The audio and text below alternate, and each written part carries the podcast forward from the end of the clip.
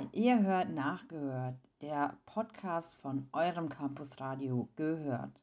Mein Name ist Lisa Jelting und heute haben wir ein ganz besonderes Format für euch, weil wir nämlich auch in den Semesterferien sind, haben wir nicht so häufig Sendungen und haben für euch ein Special vorbereitet zum Thema True Crime. Dieser Podcast wird etwas anders ablaufen als die bisherigen da wir unsere Sendung gestern mit aufgezeichnet haben und deswegen neben mir zwar in der Vergangenheit auch Luise und Enzo euch die Beiträge vorstellen. Jetzt hören wir erstmal rein in die ersten Beiträge und ich gebe ab an Enzo und Luise. Wir machen jetzt weiter mit einem Beitrag von Lisa Jelting und zwar mit dem Asta Finanzskandal. Vielleicht kennen einige von euch noch dieses Geräusch. Vuvuzelas. Sie erinnern an die Fußball-WM 2010, die damals in Südafrika stattfand. Einige feuerten Müller, Kroos, Neuer und Co. an. So auch im Göttinger ZAG. Während der WM fand hier in Organisation des Asters ein Public Viewing statt. Traditionell finden nach dem Nichtgewinn der WM immer Diskussionen statt, was welcher Spieler oder Jogi Löw falsch gemacht hat. In Göttingen fand aber nach den Public Viewings eine viel größere Diskussion statt. Denn im Herbst 2010 wurde bekannt, dass an die 28.000 Euro verschwunden waren. Es entwickelte sich der Asta-Finanzskandal. Dieser wurde auch in überregionalen Medien diskutiert wie zum Beispiel der Taz. Ich habe damals weder studiert noch in Göttingen gewohnt. Trotzdem habe ich immer wieder vom ominösen Asta-Finanzskandal gehört, der sogar in einer Publikation des Göttinger Instituts für Demokratieforschung erwähnt wird. Also stelle auch ich mir die Frage, was der Asta-Finanzskandal nun wirklich war. Der Beginn der Recherche führt mich zu den Presseberichten und alten Protokollen des Studierendenparlaments, aber eben auch zu Susanne Riedeker, die während des Finanzskandals AStA-Vorsitzende war und mit der ich über diesen Skandal gesprochen habe. Aber fangen wir erstmal bei dem Public Viewing an. Die Spiele wurden in die Hörsäle übertragen. Der Eintritt betrug 1,99 Euro und folgt man einem Bericht der Taz, waren etwa 12.000 Studierende gekommen. Hinzu kamen Einnahmen durch den Verkauf von Speisen und Getränken. Danach, so kann man Medienberichten entnehmen, fehlten 18.000 Euro in der Kasse des Asters. Dieser wurde damals von der Arbeitsgemeinschaft demokratischer Fachschaftsmitglieder ADF, heute GDF, sowie dem Ring christlicher demokratischer Studenten RCDS gestellt. Ein Problem war wohl damals, dass die Einzahlungen nicht kontrolliert worden waren. So antwortete die damalige AStA-Vorsitzende im Interview, also mir ist das tatsächlich gar nicht aufgefallen, sondern es ist unserer Geschäftsführung damals aufgefallen. Frau Mechthild Schlemme, die dann zu mir kam und meinte, da, da stimmt irgendwas nicht, Susanne, wir müssen da nochmal drauf schauen. Ich habe natürlich dann erstmal mit den verantwortlichen Personen gesprochen und meinte, nee, nee, das kann irgendwie auch nicht sein. Verschiedenen Medienberichten und auch Blogbeiträgen konnte ich entnehmen, dass die damalige AStA-Vorsitzende dem Vorhaben allgemein kritisch gegenüberstand und daher habe ich nachgefragt, ob sie damals schon Bedenken aufgrund der Finanzen gehabt habe. Das hatte gar nichts mit Finanzen zu tun gehabt. In, in dem Sinne, also ich hatte jetzt nicht irgendjemanden Verdacht von Anfang an, oh, da könnte irgendwie was wegkommen. Ganz im Gegenteil. Unsere Gruppe hat genau dieses Public Viewing ja in der Vergangenheit schon häufiger durchgeführt. Und da wurde alles ordnungsgemäß abgerechnet. Da hatte ich überhaupt keine Zweifel daran. In dem Interview erklärte Susanne Redeker weiter, dass sie eher rechtliche Probleme gesehen habe. So hätte man Lizenzen erwerben müssen. Dabei hatte sich der damalige Betreiber des Unikinos angeboten als Vermittler. Hierbei habe Redeker rechtliche Bedenken gehabt, da der Aster und nicht der Vermittler haftbar gewesen wäre. Da habe ich gesagt, das mache ich nicht mit als Aster-Vorsitzende. Ihr könnt das gerne machen, aber ich werde ab diesem Zeitpunkt nichts mehr unterschreiben. Ich habe auch von den ganzen Ausgaben keine Unterschrift drunter gesetzt. Die Unterschriften hat dann mein Stellvertreter übernommen. Das war damals Kai-Holger Oppermann. Auf die Frage, wie sie denn damals reagiert habe, dass das Geld fehle, sagte Redeker. Ähm, klar, also wie gesagt, ich hatte ja schon gesagt, man, man möchte das am Anfang gar nicht glauben. Man denkt so, ja, das das Geld liegt noch irgendwo im Tresor. Also wir haben ja wirklich einen Tresor im Aster damals zumindest gehabt. Ich habe gedacht, das liegt da irgendwo drin und wurde einfach noch nicht richtig eingezahlt oder dass irgendein Missverständnis vorliegt. Und bis dann nach ein paar Tagen und nach wenigen Wochen, weil man versucht ja erstmal alles umzukrempeln und alles doppelt zu checken und dreifach zu checken und man stellt ja dann alles wortwörtlich auf den Kopf. Und als man dann so realisiert, da sind wirklich, also bei der WM geht es ja wirklich um 18.000 Euro. Also ich bin aus allen Wolken gefallen. Ich habe mich gefragt, wie kann das sein? Und wo man dann natürlich auch anfängt, mit Leuten Gesprächen zu führen, wie ist das denn überhaupt abgelaufen? Wie habt ihr das Geld verwahrt? Und wenn man dann hört, wie das Geld verwahrt wurde oder ja, man merkt dann halt auch, wo natürlich auch das eigene Versagen auch natürlich eine Rolle spielt gar keine Frage, weil ich mich dann ab diesem Zeitpunkt, wo ich gesagt habe, ich sehe da rechtliche Schwierigkeiten, mich aus diesem Projekt rausgezogen habe. Da klar, da fragt man sich auch so, hätte ich nicht noch, noch mehr kontrollieren müssen? Hätte, habe ich mich zu sehr rausgezogen und habe die Verantwortung, die ich habe als erster Vorsitzender, einfach nicht wahrgenommen. Als Außenstehende kann man sich vielleicht einigermaßen vorstellen, wie es in einem Gremium aussieht, wenn so etwas passiert. Daher fragte ich Redeka, wie damals Asta intern mit dem Skandal umgegangen wurde. Ja, es war schon schwierig, muss ich sagen, insgesamt die Situation, weil natürlich auch die Leute, die in Verantwortung stehen, hm, natürlich auch Angst hatten, dass ähm, man vielleicht auch sogar persönlich haftbar auf einmal gemacht wird. Und 18.000 Euro, das ist ja nicht mal eben so ein Mini-Pappenstiel, ja natürlich hat man dann auch Angst und geht auch erstmal in so eine Abwehrreaktion. Und ich war damals 22, da geht man halt noch nicht so mit so einer Situation um. Man wird ja nicht darauf vorbereitet ähm, auf, solche, auf solche Katastrophen, muss man ja wirklich sagen. Ich wollte aber von Anfang an eben transparent damit umgehen. Also genau klar sagen, wo wer versagt hat. Man kann ja nicht sagen, nur die eine Person hat versagt. Das war ein Kollektivversagen wurde halt nicht so gesehen im Aster selbst, also von den einzelnen Referenten nicht, auch vom Projektleiter nicht. Im weiteren Verlauf folgten Befragungen im Stupa und anderen Gremien. Die Protokolle kann man übrigens heute noch auf der Seite des Stupas nachlesen. Auch hieran erinnerte sich Redeker.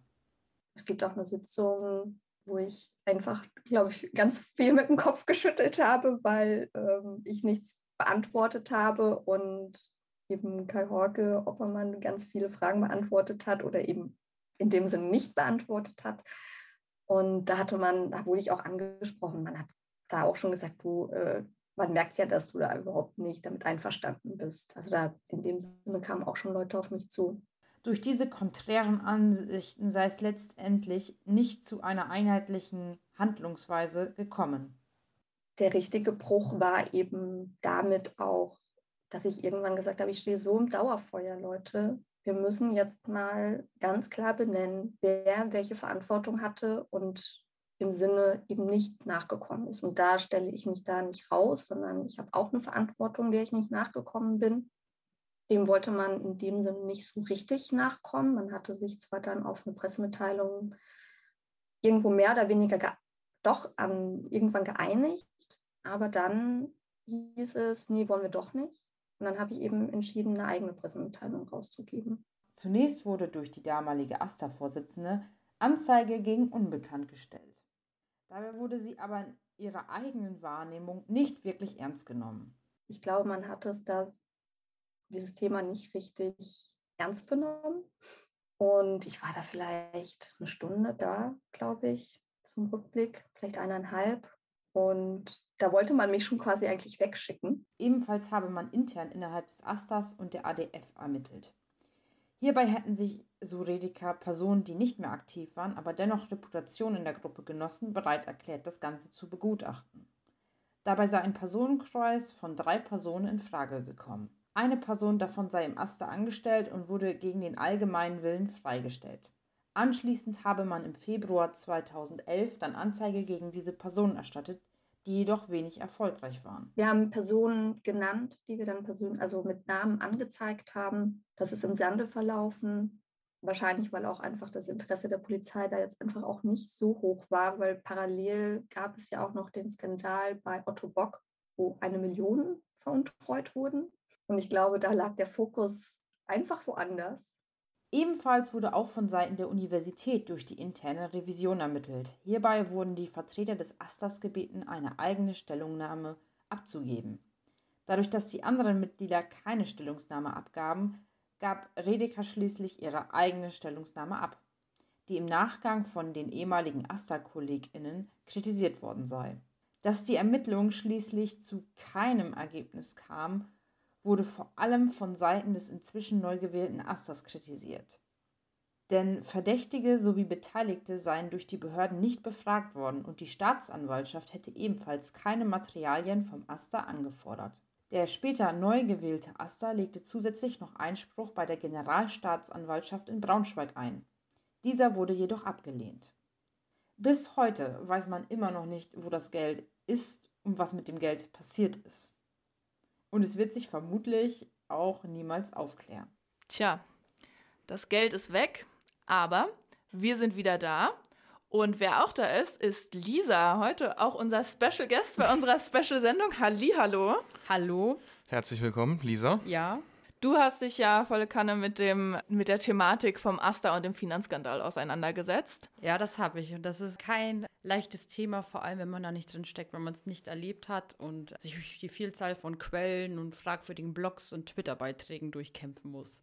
Auf jeden Fall. Das ist ja jetzt tatsächlich, wie wir vorhin schon gesagt haben, zwölf Jahre her. Und es läuft aber schon viel länger. Kann das sein? Ja, also ich habe mir das angeguckt und man kann tatsächlich glücklicherweise zum Beispiel die Stupa-Protokolle auch noch nachverfolgen auf der Seite des Stupas. Bis 2009 geht das, glaube ich. Und ich glaube, dass da so Unstimmigkeiten waren. Das war schon ein bisschen länger. Das wurde, glaube ich, damals vom studentischen Revisor, der, das, der sich den Haushalt vom Aster anguckt. Die werden jedes Jahr bestellt, kann man auch manchmal in Stellenausschreibungen sehen. Angeguckt und da waren schon so Unstimmigkeiten in der Abrechnung. Also mhm. an verschiedener Stelle eben aber eben auch bei anderen Veranstaltungen. Also am Anfang des Beitrags habe ich ja gesagt, 28.000 Euro, die vermutlich insgesamt weggekommen sind. Das liegt daran, dass eben 18.000, wie erwähnt, bei der WM weggekommen sind und 10.000 bei einer anderen, bei anderen Veranstaltungen, die damals im studentischen Club, das, äh, ich glaube, Vertigo hieß das, einfach abhanden gekommen sind, wo man nicht weiß, was mit dem Geld passiert ist und das auch bis heute, wie gesagt, komplett weg ist, was eben auch kritisiert wurde von vieler Seite, was natürlich auch verständlich ist, weil ja, im klar. Endeffekt tragen die, trägt die Schuld halt die Studierendenschaft und wir wissen ja alle, dass Semesterbeiträge nicht toll sind. Und damals, eben 2010, gab es ja auch noch Studiengebühren, die mehr als das Doppelte von unseren Semesterbeiträgen jetzt waren. Ehrlich? Ja, die lagen bei 1000 ja, Euro. Ich dachte ja, dass das ja erst jetzt wieder gestiegen ist, aber da hast du ja, mir was gab, Neues erzählt. Es gab zeitweise Semester, also Studiengebühren in, äh, einigen in einigen Bundesländern in Deutschland und eben auch in Niedersachsen. Ich glaube, das wurde dann 2013 abgeschafft von der rot-grünen Regierung. Hast du denn eine Vermutung, wo das Geld sein könnte? Also ich kann natürlich nur mutmaßen und ähm, aufgrund der Zeit und natürlich auch, dass man nicht alle Namen herausfindet und auch nicht alle Namen bekannt gegeben wurden, habe ich jetzt ja mit der AStA-Vorsitzenden gesprochen und äh, wenn man so die Presseberichte nachguckt, wurde sie damals auch als Bauernopfer der ADF gesehen durch die Entwicklung und ähm, ich kann das nicht nachvollziehen. Also irgendwer wird es sich genommen haben. Ich hatte auch schon die Mutmaßung oder ob es irgendwie geklaut ist, man wollte damit nicht rausrücken oder hat es erst nicht sagen wollen, aber ich glaube, irgendwer muss das Geld genommen haben. Vermutlich ist es jetzt schon ausgegeben. Ich kann natürlich auch nicht sagen, ob es jetzt von der ADF oder vom RCDS war. Dafür bin ich nicht drin. Der Finanzreferent damals wurde vom RCDS gestellt, aber es ist halt total undurchsichtig und ähm, es hatte auch noch lange Nachwirkungen, würde ich sagen. Das hast du ja vorhin schon angesprochen, zum Beispiel in der Publikation von 2015 von der Grünen Hochschulgruppe anlässlich der Wahlen wurde das auch nochmal thematisiert. Diese, sag ich mal, Geldsachen eben auch kritisiert, weil eben der damalige Sozialreferent, der diese Unterschrift gegeben hat, der Kai-Horge Oppermann, immer noch in der Hochschulpolitik war und auch heute steht er noch ich glaube, auf dem letzten Platz äh, der ADF, die ja jetzt in GDF umbenannt wurde. Ja, das ist schon echt verrückt. Deshalb ist es mal ganz interessant, auch hinter die Kulissen mal zu gucken, weil so selber hat man ja nicht so viel mit dem Aster zu tun, außer wenn es jetzt um äh, die Studiengebühren geht. Ich persönlich habe ein bisschen damit zu tun gehabt, als es äh, um, den, um unseren Beitrag geht für, fürs Radio. Aber ansonsten steckt man da ja gar nicht drin. Unglaubliche Expertise auf jeden Fall, Lisa. Man könnte fast meinen, du solltest den Fall nochmal neu aufrollen. Ja, das ist so eine Sache, ne? Also ich würde mir das nicht zutrauen. Das ist auch durchaus komplex. Bei anderen Universitäten muss man, das könnte ich noch dazu sagen, sagen, da sind noch viel größere Summen weggekommen. Also ich hatte gelesen beim äh, Asta in Bochum, das glaube ich 250.000 Euro und da wirkt ja 28.000 Euro noch ja eine mickrige Summe, das ist ein gutes Zehntel. Und ähm, zum Beispiel der Asta in Kassel, das war jüngst ein Skandal, ich glaube 2020, 2019 ist es herausgekommen, der hat einfach Steuern hinterzogen. Also ich glaube, das war eine Summe von 300.000 Euro. Also das ist äh, nicht wenig und auch andere Aster, Asten hatten das. Und auch in den 80ern zum Beispiel gab es auch schon Aster-Finanzskandal in Göttingen. Also wir sehen, das zieht sich alles ganz schön hin ähm, und wird sicherlich leider auch noch eine Weile weitergehen. Ähm, wenn man eben die Aufgabe des Geldes hat, ist das auch eine besondere Aufgabe. Was war denn früher so dein, dein Kindheitsberufstraum? Hattest du da was?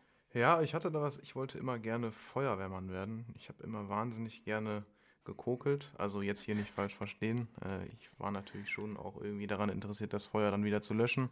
Ich habe mich aber allgemein einfach für Feuer interessiert und finde den Beruf sowieso sehr ehrenwert. Ähm, genau, aber das äh, hat sich dann nochmal im Laufe der Jugend ein wenig geändert und dementsprechend werde ich wohl kein Feuerwehrmann mehr in diesem Leben. Wie sieht es denn bei dir aus? Wie bist du zu deinem Studium gekommen? Ja, erstmal kommen wir gerade auf deine kriminelle Ader mit dem Kokeln. Nein, natürlich nicht.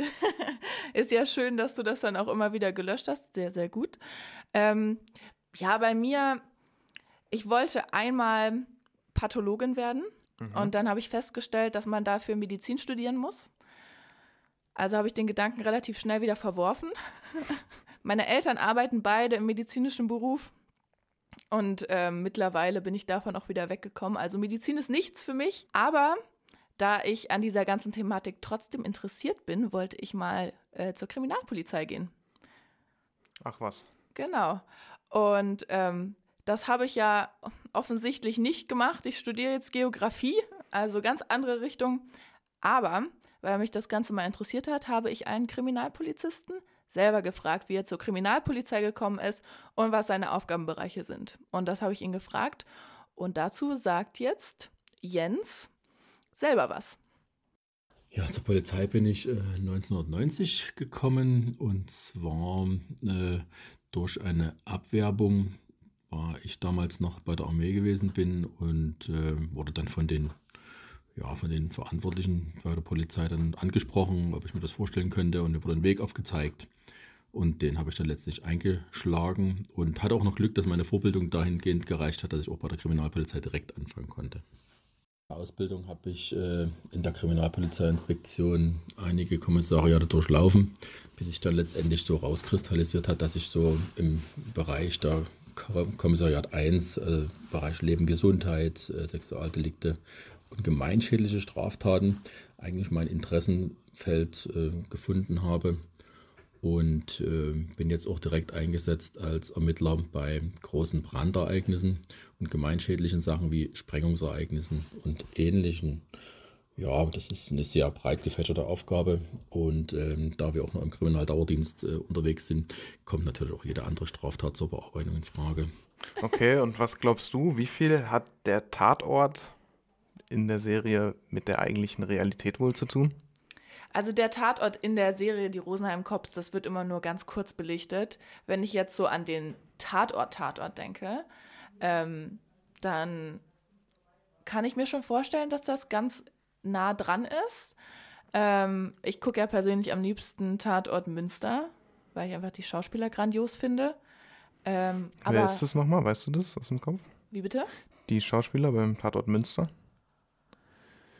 Ich kenne nur Balloff und Schenk, meine ich. Das ist jetzt Asche auf mein Haupt. Wir, okay. wir klären das gleich nochmal. Aber ich habe tatsächlich äh, den Kriminalpolizisten Jens Böttcher nochmal gefragt, was er denkt, wie viel der Tatort mit der Realität zu tun hat. Hören wir doch mal rein.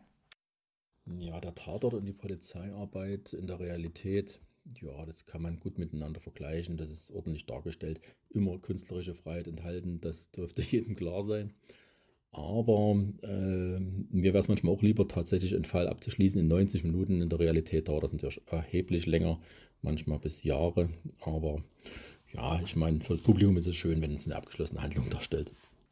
Die zwei Ermittler heißen übrigens Thiel und Börner bei Münster. Jetzt haben wir es wieder. Ist ja schon sehr interessant. Ich stelle mir, habe ich ja vorhin schon gesagt, die Arbeit als Kriminalpolizist und äh, vielleicht auch als Pathologe sehr interessant vor. Aber Wie? ich glaube, langfristig ist es nichts für mich. Solange. Nee. Das glaube, das bleibt mir zu lange im Kopf. Ähm, ich habe tatsächlich auch Jens mal gefragt, ob man da loslassen kann, ob er da irgendeinen Ausgleich hat ähm, und was er tut, um einen Ausgleich vom Bösen zu, von diesem Bösen Da bin ich jetzt auf Alltag. jeden Fall mal gespannt, wie er das denn hinbekommt. Ja, das hören wir jetzt. Ja, der Ausgleich zur Arbeit ist gar nicht so einfach zu bewerkstelligen, weil in unserem Bereich auch viele äh, Straftaten mit Personenschaden zu verzeichnen sind. Das ist, bekommt man eigentlich kaum aus dem Kopf raus. Man kann es immer nur verdrängen. Äh, auf jeden Fall nimmt man es mit nach Hause, aber mein Mittel ist dagegen ist Familie, Freunde und natürlich Sport und wenn es geht, viel Lachen. Luise hat auch noch mit Jens Böttcher besprochen, welche Entwicklungen der Straftaten er in den letzten Jahren nachweisen konnte. Ja, die Entwicklung der Straftaten, also die sogenannten Trends, sind äh, leicht nachzuvollziehen. Die Landeskriminalämter, die geben da eine kriminalpolizeiliche Statistik heraus. Und dort kann man, die kann man auch einzeln aufrufen äh, im Internet. Das, das, sollte kein Problem sein. Und äh, man kann da selber auch mal einen Blick drauf werfen. Aber was ich natürlich sagen kann, ist, dass die Computerkriminalität auf jeden Fall angestiegen ist. Also ich finde das ja super spannend, weil du erlebst ja jeden Tag was Neues. Und bei meinem Papa ist das ähnlich. Der ist Rettungsassistent. Und das ist dann immer ganz spannend, so die Geschichten zu hören. Wie geht es dir damit? Auf jeden Fall sehe ich ähnlich. Und ich kann dir nur sagen, Luise, es ist nicht zu spät. Du kannst dein Geografiestudium immer noch abbrechen und irgendwas Medizinisches machen. Es ist nie zu spät. Nee, nee, nee. Ich mache Geografie schon ganz gerne und mit dem Radio habe ich auch ganz viel Spaß. Also ich glaube, das ist eher so die richtige Schiene für mich. Ist ja auch sehr abwechslungsreich. Genau, da erlebt man auch jeden Tag was Neues. Ja, ich muss mich da jedenfalls Luise und Enzo anschließen. Und ich wollte auch mal tatsächlich Pathologin werden. Ich glaube, ich habe einfach ein bisschen zu viele Kriminalsendungen gesehen als ich kleiner war. Ich habe es dann irgendwann auch verworfen. Ich kann gar nicht mehr genau sagen, warum. Aber wir haben ja gerade schon einen Beitrag gehört, wo ich mich mit dem Asta Finanzskandal auseinandergesetzt hat. Und es gibt natürlich auch anderweitige Kriminalität in Göttingen. Der Fall der schwarzen Witwe. Das hört sich jetzt an, als wäre das sehr weit weg im Mittelalter. Es ist die schwarze Witwe vom Bodenfelde die unter anderem eine Leiche an einem Waldparkplatz in Göttingen verbrannt hat. Und gestern in unserer Sendung haben Luise und Enzo auch über diesen Fall gesprochen. Lydia. Und zwar gehen die Ermittler davon aus, dass sie in der Zeit von 94 bis 2020 Opfer gehabt hat. Vier davon konnten allerdings nur nachgewiesen werden. Ja, ja, das ist schon sehr verrückt. Ähm, Sie wurde dann auch verurteilt, 2008, zu lebenslanger Haft, was wir herausgefunden haben, gar nicht so lange ist. Also. Vermutlich ist sie mittlerweile wieder auf freiem Fuß. Ja, also sie hat auch nicht selber ihre Opfer umgebracht, sondern hatte einen Gehilfen. Der Gehilfe heißt Siggi. Und die Leichen wurden dann weggeschafft und zum Beispiel angezündet oder vergraben. Siggi gesteht dann aber die Morde der Polizei, aber in irgendeinem anderen Kontext, der uns nicht ganz klar ist. Das ist dann aber auf jeden Fall rausgekommen.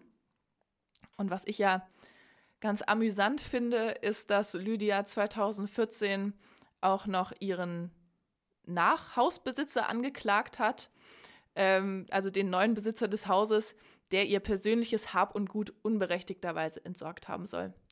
Aber die Anklage wurde dann leider abgewiesen. Ach, welch Wunder. Also es gibt schon verrückte Geschehnisse. Wirklich mehr gibt es zu ihr nicht zu sagen, aber fast 20 Leute umbringen, naja. Es waren vor allem eher, eher ältere Männer und sie hat sich dann auch die, das Geld und, und die Rente von denjenigen gesneakt. Und ähm, das war vermutlich dann auch der Hintergrund der Tat. Was denkst du? Ich kann es mir auch nicht richtig erklären und es liegen auch wenig Informationen zum Tathergang oder zur Motivation vor. Tja, Wir werden es wohl eher noch nicht erfahren. Neben der schwarzen Witwe gibt es natürlich auch andere Kriminalfälle in Göttingen. Vielleicht habt ihr selber mal welche mitbekommen. Ein bekannter Name ist dabei sicherlich Frank N., der damals mit dem Metronom Richtung Elze geflohen ist. Aber vor einiger Zeit gab es auch in einem Studentenwohnheim einen Mord. Und davon hat uns ein Redaktionsmitglied mal bei einem Treffen berichtet, nämlich Marlena. Sie sollte nämlich in ein Zimmer einziehen, in einem Wohnheim, wo jemand ermordet wurde. Was es mit diesem Mord auf sich hat, das erzählt euch jetzt Benedikt. Es ist der 21. Dezember 2011 und über die Stadt hat sich eine friedlich weihnachtliche Stimmung gelegt, als eine Nachricht viele Göttinger Studierende fassungslos macht. Es gab einen Mord in einem Wohnheim. Die Studentin Oshrit H. wird an jenem 21. Dezember tot in ihrer Wohnung aufgefunden. H. war 26 und kam aus Israel, studierte in Göttingen seit dreieinhalb Jahren Medizin. Theorien und Gerüchte machen die Runde. Die Staatsanwaltschaft nimmt noch am gleichen Tag die Ermittlungen auf kommt schnell zum Ergebnis, es war Mord. Was die Ermittler zu diesem Zeitpunkt noch nicht wissen, Oschrits Freund Fahan A., der Mann, den die Staatsanwaltschaft für ihren Mörder hält, ist geflohen mit dem Flugzeug in die Türkei. Die Behörden haben ihn bis heute nicht gefasst. Seine Spur verliert sich irgendwo im türkisch-syrischen Grenzgebiet. Schritt für Schritt zeichnet sich das Bild einer Vorgeschichte aus Liebe, Ehebetrug und Eifersucht. Basierend auf den Angaben der Staatsanwaltschaft und Medienberichten ist dies eine Rekonstruktion des Mordes an Oshrit H. im Dezember 2011. Doch um den Fall zu verstehen, beginnen wir drei Monate vorher. September 2011. Oshrit H. ist Medizinstudentin in Göttingen. Sie hat sich hier einen Freundeskreis aufgebaut. Seit ein paar Monaten ist die 26-Jährige mit dem zwei Jahre jüngeren Fahan A. zusammen. Die beiden haben sich im Studium kennengelernt. Oschrid kommt aus Israel, Fahan aus Syrien. Doch laut Informationen des Göttinger Tageblatts hat Fahan A. ein dunkles Geheimnis, das er Oschrid erst im September 2011 gesteht. Er ist verheiratet mit einer Frau aus Syrien. An der Liebesbeziehung mit H. will er aber festhalten. Oschrid H. sieht das anders. Sie trennt sich auf der Stelle von ihm. Zwar treffen sich die beiden noch ein paar Mal, doch ihr Entschluss steht fest. Ein Entschluss, mit dem Fahan A. scheinbar nicht klarkam. Mittwoch, 21. Dezember 2011. Seit ein paar Tagen haben die Göttinger Freunde von Oschrit H. nichts mehr von ihr gehört. Sie machen sich Sorgen. So große Sorgen, dass sie den Hausmeister ihres Wohnheims verständigen. Das Wohnheim am Christophorusweg in der Nähe des Klinikums ist ein großer Bau. Mehr als 250 Menschen leben hier. Lange Korridore, eierschalenfarbige Wände, Teppichboden. Hier bleibt man eher anonym. An der Tür des Apartments im sechsten Stock keine Einbruchsspuren. Der Hausmeister öffnet sie dennoch mit seinem Generalschlüssel und findet die 26-Jährige leblos auf dem Boden vor. Kriminaltechnik rollt an, die Männer mit den weißen Overalls. Spuren eines Kampfes finden sie am Tatort nicht. Auch für ein Sexualdelikt gibt es keine Indizien. Es wird eine 25-köpfige Mordkommission gebildet, die nach allen Seiten ermitteln soll. Was man sonst im Tatort sieht, sei nun hinter der nächsten Tür passiert, sagt ein Nachbar den HNA Nachrichten. 30. Dezember 2011. Polizei und Staatsanwaltschaft machen öffentlich, dass Fahan A., 24, der mutmaßliche Täter sei. DNA-Spuren scheinen das zu bestätigen. Die Ermittler gehen von einer Beziehungstat aus. Die Obduktion der Leiche hat ergeben, dass Oshrit H. erstickt worden ist. Bereits am 18. Dezember, am Wochenende, bevor sie aufgefunden wurde. Doch Fahan A. ist auf der Flucht. Und das wahrscheinlich schon seit er die Tat begangen hat, seit über einer Woche also. Übrig bleibt nur sein Auto, das an einem Berliner Flughafen vorgefunden wird.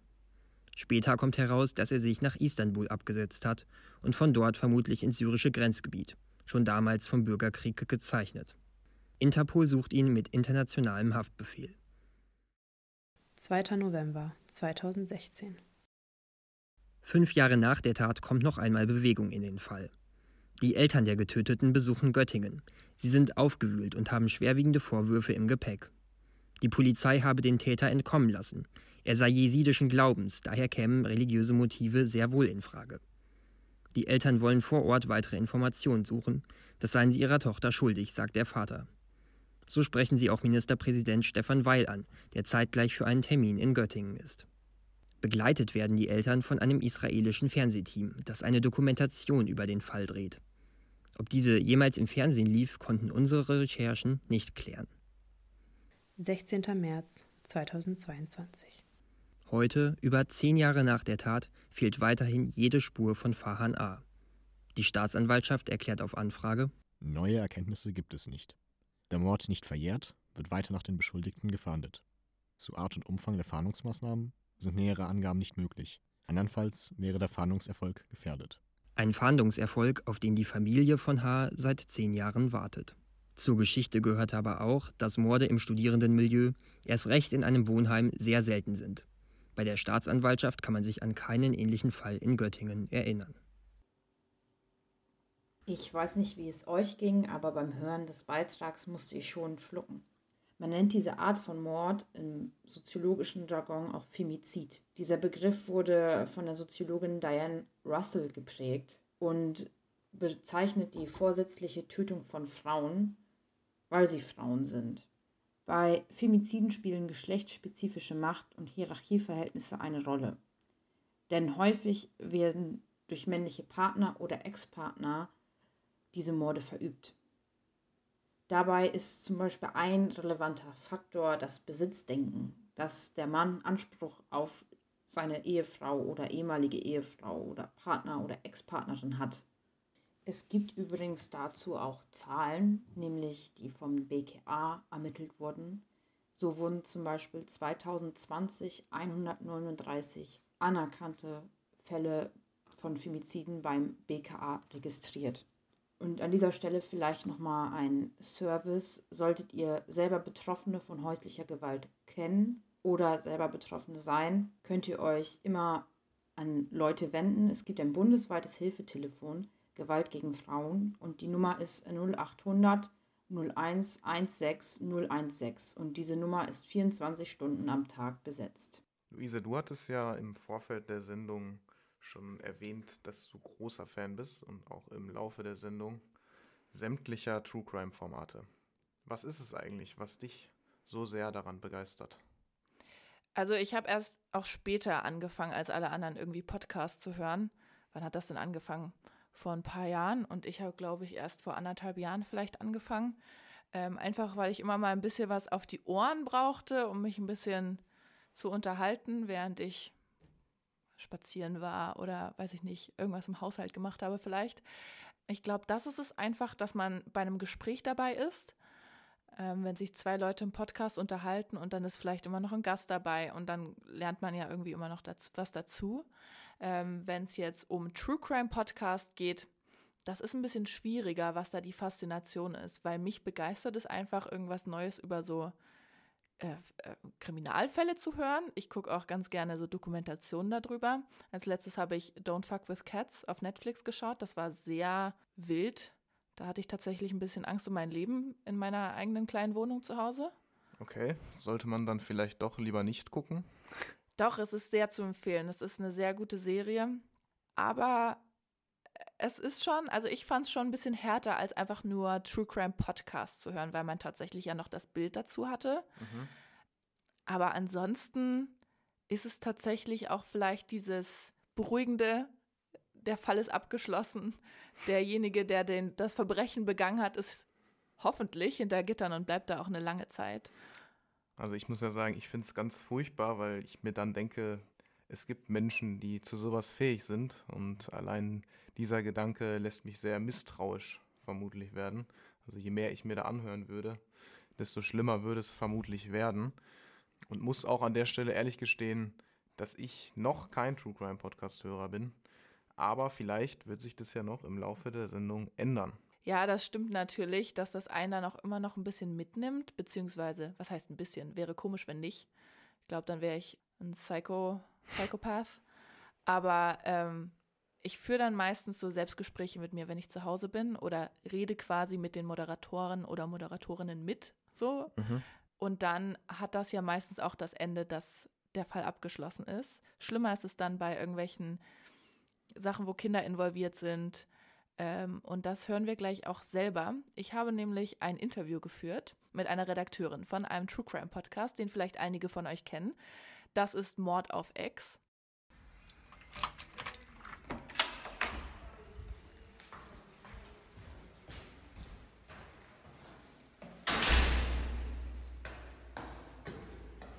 Ich bin erst spät auf den Wagen des Podcast-Hörens aufgesprungen. Doch mittlerweile komme ich nicht mehr davon los. Besonders wenn es dabei um True Crime geht, versinke ich manchmal stundenlang in den Folgen. Neben dem eigentlichen Fall interessiert mich aber auch die Arbeit, die hinter einer 60-minütigen Podcast-Folge steckt. Das wollte ich von einer True Crime-Redakteurin persönlich erfahren.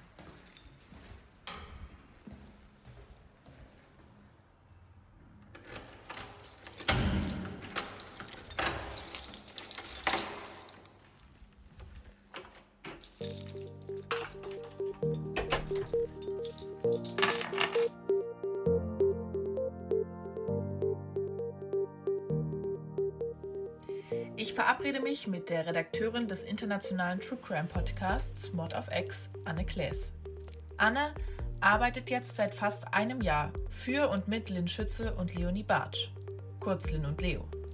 Sie recherchiert zusammen mit den beiden Moderatorinnen für die verschiedenen Fälle.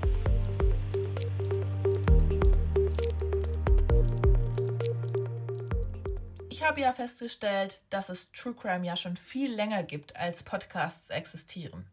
Wie bist du denn zu True Crime gekommen? Ja, du hast recht, True Crime gibt es ja schon, also seit es Medienberichterstattung gibt, weil einen ja immer interessiert hat, was so der Nachbar macht. Ich bin tatsächlich über den Podcast Serial zu True Crime gekommen. Das war ja auch so der erste amerikanisch, also englischsprachige True Crime Podcast, der so richtig durchgestartet ist. Und den habe ich mir natürlich angehört und habe dann äh, wie wild gegoogelt, ob es sowas auch in Deutsch gibt. Und dann hat es tatsächlich ein bisschen gedauert, aber dann kam ja Zeitverbrechen, Mordlust kennt man auch. Und ähm, die habe ich mir alle ohne Ausnahme jede Folge angehört. Laut Kriminalstatistik des Bundeskriminalamtes wurden im Jahr 2020 rund 5,3 Millionen Straftaten erfasst. Und das nur in Deutschland. Wie entscheidet ihr euch bei so einer großen Auswahl für ausgerechnet diese eine Verbrechensgeschichte? Es ist ja so, dass es so viel Auswahl gibt ähm, und wir können ja theoretisch alle machen. Deshalb stellt sich für uns immer die Frage, was machen wir denn zuerst?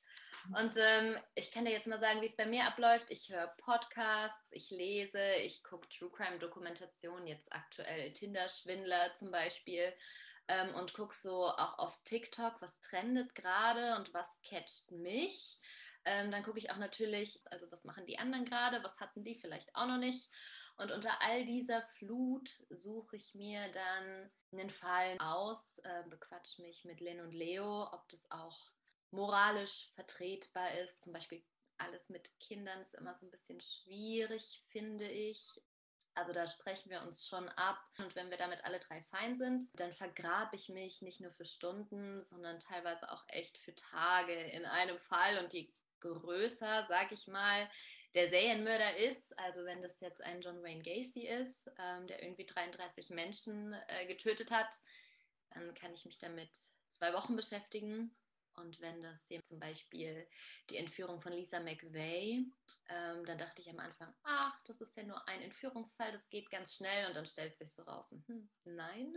Mhm. Äh, da habe ich auch, glaube ich, zwei Wochen mit recherchiert. Also ich suche Fälle tatsächlich danach aus, wie sehr sie mich fesseln und ob ich zuhören würde oder nicht. Okay, der Fall steht fest. Wie läuft jetzt die Recherche ab und wie passt das alles in eine Stunde Podcast? Ich muss sagen, wenn ich mir jetzt einen Fall ausgesucht habe, dann recherchiere ich mich dadurch und dann macht Lynn parallel einen Fall und die Leo recherchiert noch parallel an einem Fall, weil wir ja auch wöchentlich erscheinen. Ganz oft reicht eine Woche nicht zur Recherche. Und deshalb recherchieren wir immer parallel und wenn ich Fragen habe oder wenn ich mir unsicher bin, dann sprechen wir uns natürlich ab oder quatschen drüber, ähm, suchen Interviewpartner und so weiter und so fort.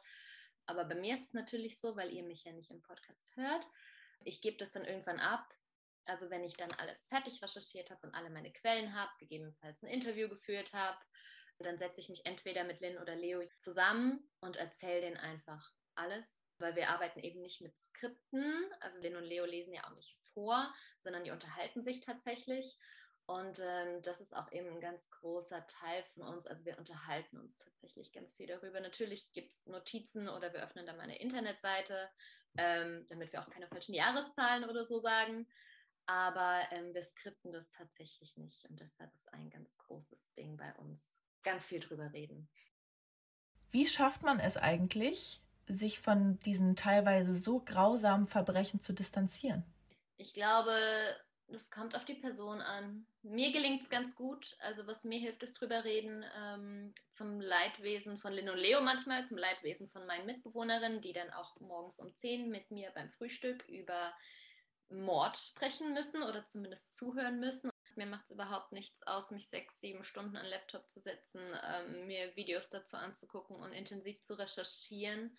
Und wenn es denn wirklich ein Fall ist, der einen so emotional catcht, dann darf man auch weinen. Also es ist ja völlig erlaubt, seinen Gefühlen freien Lauf zu lassen. Und ich meine, ja, es sind wahre Verbrechen, es ist schlimm, was da passiert ist und das muss man sich auch bewusst werden. Ich will ja nicht nur Leute unterhalten, sondern ich will es ja auch aufarbeiten und ich will es richtig erzählen. Und ähm, da ist es auch okay zu weinen oder traurig zu sein oder Sachen nicht begreifen zu können. Das ist völlig normal. Nichtsdestotrotz, wenn ich meinen Laptop zuklappe, dann schaffe ich es ganz gut, dann auch abzuschalten. Ich muss aber auch dazu sagen, ich liebe, was ich tue und ich habe auch überhaupt kein Problem, mich dann abends um 10 nochmal ganz schnell hin und recherchiere was und schreibe es auf, bevor ich die Idee vergesse. Also mich lässt es nicht so richtig los, nie. Ihr habt ja teilweise auch Interviewpartner im Podcast. Wie geht ihr da vor? Ja, ich denke mir halt immer, ein Nein habe ich ja schon. Also ich kann ja nichts verlieren. Ich mache es immer so, oder auch Leno und Leo machen es immer so, dass wir erstmal intensiv recherchieren, sodass wir halt auch wirklich herausfinden, wer ist für uns am interessantesten. Und dann schaue ich auf Instagram, LinkedIn, ähm, Telefonbüchern, wer denn für mich interessant sein könnte. Dann gucke ich immer, haben die vielleicht schon mal mit anderen Medien gesprochen? Das ist immer so ein Indiz dafür, dass die auch sprechen möchten, weil ich will natürlich auch niemanden retraumatisieren. Also ich will ja nichts wecken, ähm, womit jemand mit gutem Recht hoffentlich abgeschlossen hat. Aber wenn die dann auch noch im besten Fall mit jemand anderem gesprochen haben oder mal ein Interview gegeben haben, dann sehe ich meine Chancen immer ganz gut, dass die auch mit mir sprechen und dann frage ich die an, über welchen Kommunikationskanal ich auch immer finde. Ich bin da komplett schmerzlos. Und wie sieht das mit internationalen Gästen aus? Wir hatten ja zum Beispiel die Folge über Lisa McVeigh und die hat ja überlebt.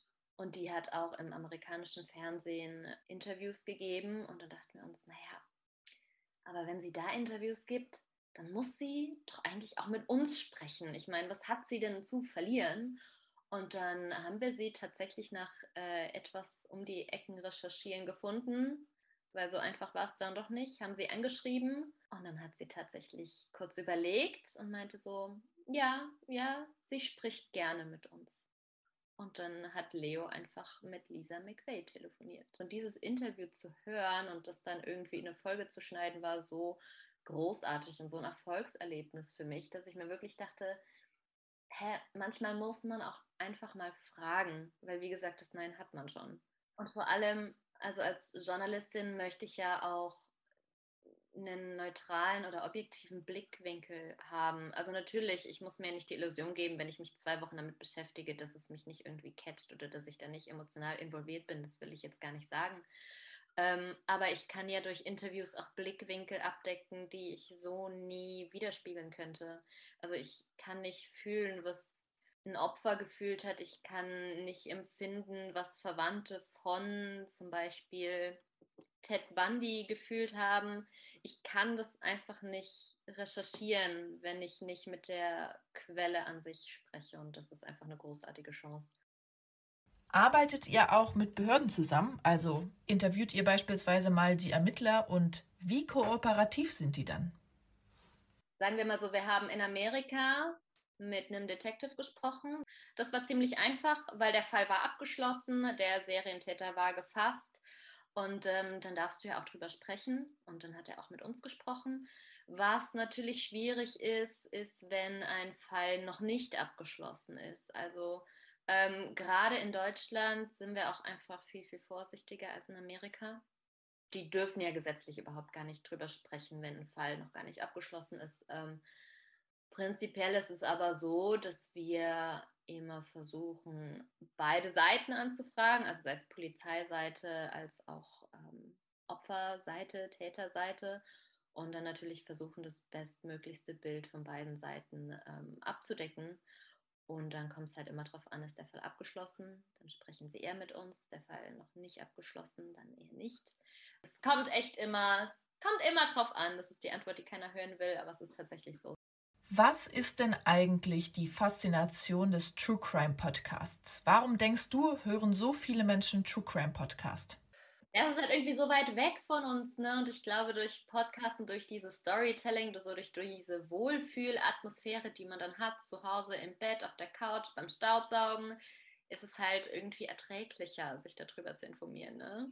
Gerade jetzt noch leben wir in so einer privilegierten Gesellschaft und es geht so gut. Und ich glaube, dass gerade für viele da drin der Reiz liegt, sich True Crime einfach anzuhören, weil das so weit weg von uns und unserem Alltag ist. Und zum Schluss interessiert mich noch deine Masterarbeit. Du hast deine Masterarbeit über True Crime Podcasts geschrieben. Erzähl mal. Eigentlich, ich bin so ein richtiger Serienjunkie und ich wollte unbedingt was über Serien machen. Ähm, aber wenn man ja mal eine Masterarbeit schreibt, muss man sich ja auch gründlich überlegen, was man untersucht. Also erstmal qualitativ, quantitativ, äh, was fällt mir am einfachsten und wie komme ich am besten, ohne von anderen Leuten unabhängig zu sein, an mein Ergebnis weil wenn mir kein Interviewpartner antwortet, ist es auch irgendwie blöd. Ähm, und dann habe ich so lange dran rum überlegt und habe aber parallel so viel True Crime Podcast gehört. Tatsächlich war das damals irgendwie in Deutschland gerade alles so am Kommen. Also da war Mordlust ein Ding, Zeitverbrechen, Mord of X hat gerade angefangen. Ähm, und dann dachte ich mir, naja, es gibt so viele Studien zu englischsprachigen Podcasts und amerikanische Studien, aber es gibt irgendwie nichts Deutsches und auch überhaupt nicht deutsche Studien, die deutsche Podcasts untersuchen. Und ähm, dann dachte ich, das kann ich doch machen. Und ähm, was habe ich genau gemacht? Ich habe mir angeschaut, ob sich Storytelling und Nachricht gegenseitig ähm, aufheben oder ob sie auch koexistieren können. Also es gibt ja für die, die so Journalismus interessiert sind, es gibt Nachrichtenfaktoren, die sagen, ob eine Nachricht wertig ist oder nicht. Und genauso gibt es Narrationsfaktoren. Und ich habe mir drei Podcast-Shows ausgesucht. Und die Folgen eben untersucht, sind da Nachrichtenfaktoren drin, sind da Narrationsfaktoren drin oder beides. Und schließen die sich aus oder ergänzen die sich vielleicht sogar. Und zu welchem Ergebnis bist du gekommen? Ich bin zu dem Ergebnis gekommen, dass sich Nachricht und Narration nicht ausschließen müssen. Also nur weil es gut erzählt ist, ist die Nachricht nicht weniger wert.